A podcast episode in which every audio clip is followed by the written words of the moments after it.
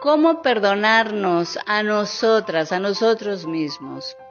Bueno, primero que nada, debemos reconocer que si nos está costando trabajo perdonarnos, es porque dentro de nosotros, en lo más profundo, hay un nivel de autoexigencia tremenda. Pensamos que no deberíamos eh, de, de habernos equivocado. O sea, hay una idea distorsionada de que, bueno, pues em, tenemos que ser perfectos, nos exigimos en exceso. Y como ya todos sabemos, no hay nadie perfecto, no hay nadie que no se haya equivocado. Obviamente nos hemos equivocado y seguramente nos vamos a volver a equivocar en el futuro. Eso es un hecho. Pero ¿cómo lidiar con la culpa y la vergüenza que esto nos provoca?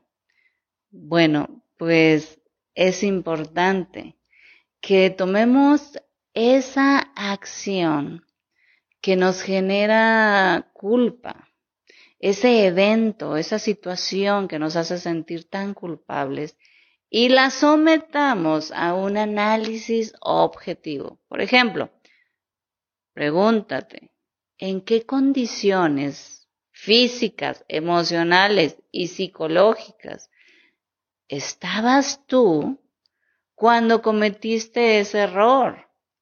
Porque necesitas tomar en cuenta el contexto no para justificarte, sino para entender las causas.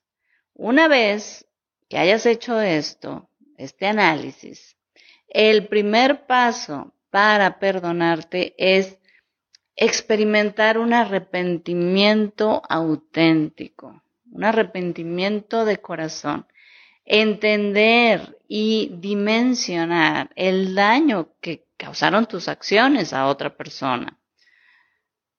Es hacerte responsable de las consecuencias de tus actos. Y esto es muy diferente a sentirte culpable.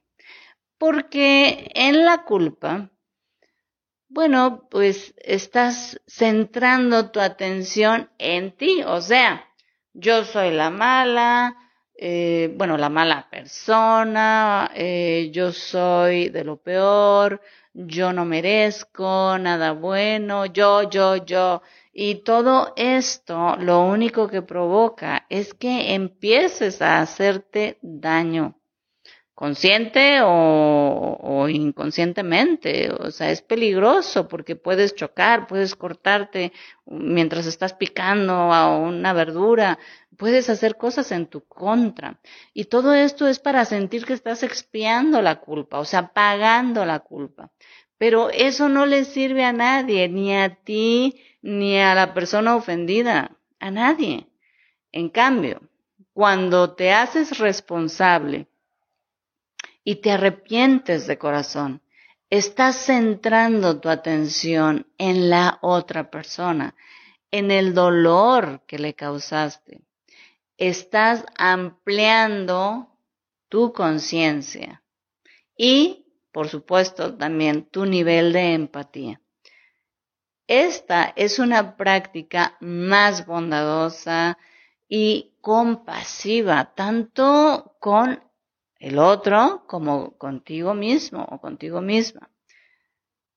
En el paso número dos viene la determinación a no volver a caer en las mismas acciones dañinas. Debes estar convencida, convencido de que, bueno, pues lo que hiciste es dañino y asentar tu firme propósito de no volver a hacerlo.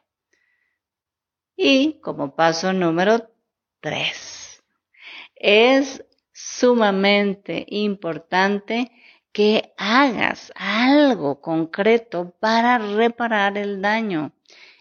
Y esto puede ir desde pedir una disculpa de corazón, hasta literalmente ir a comprar un objeto que por distracción rompiste y reponerlo. En fin, hay muchas formas de reparar. Porque, eh, bueno, vamos a suponer que a la persona que dañaste, por desgracia, ya no está. Pues bueno, en ese caso te tocará reparar con otras personas.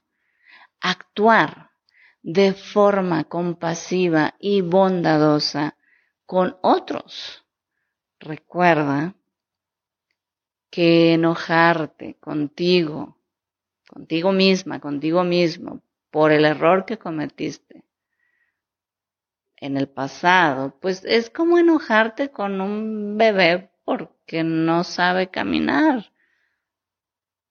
Obviamente, no tenías el nivel de conciencia que tienes hoy. Y odiarte a ti misma o a ti mismo no remedia nada, no soluciona nada, solo agrega más, más sufrimiento innecesario. Y esa sería la manera de trabajar con la culpa. Gracias por dejarme tu comentario. Recuerden, amigas, amigos, darle like, seguirme para que puedan ver los videos que subo todos los días. Nos vemos en el próximo.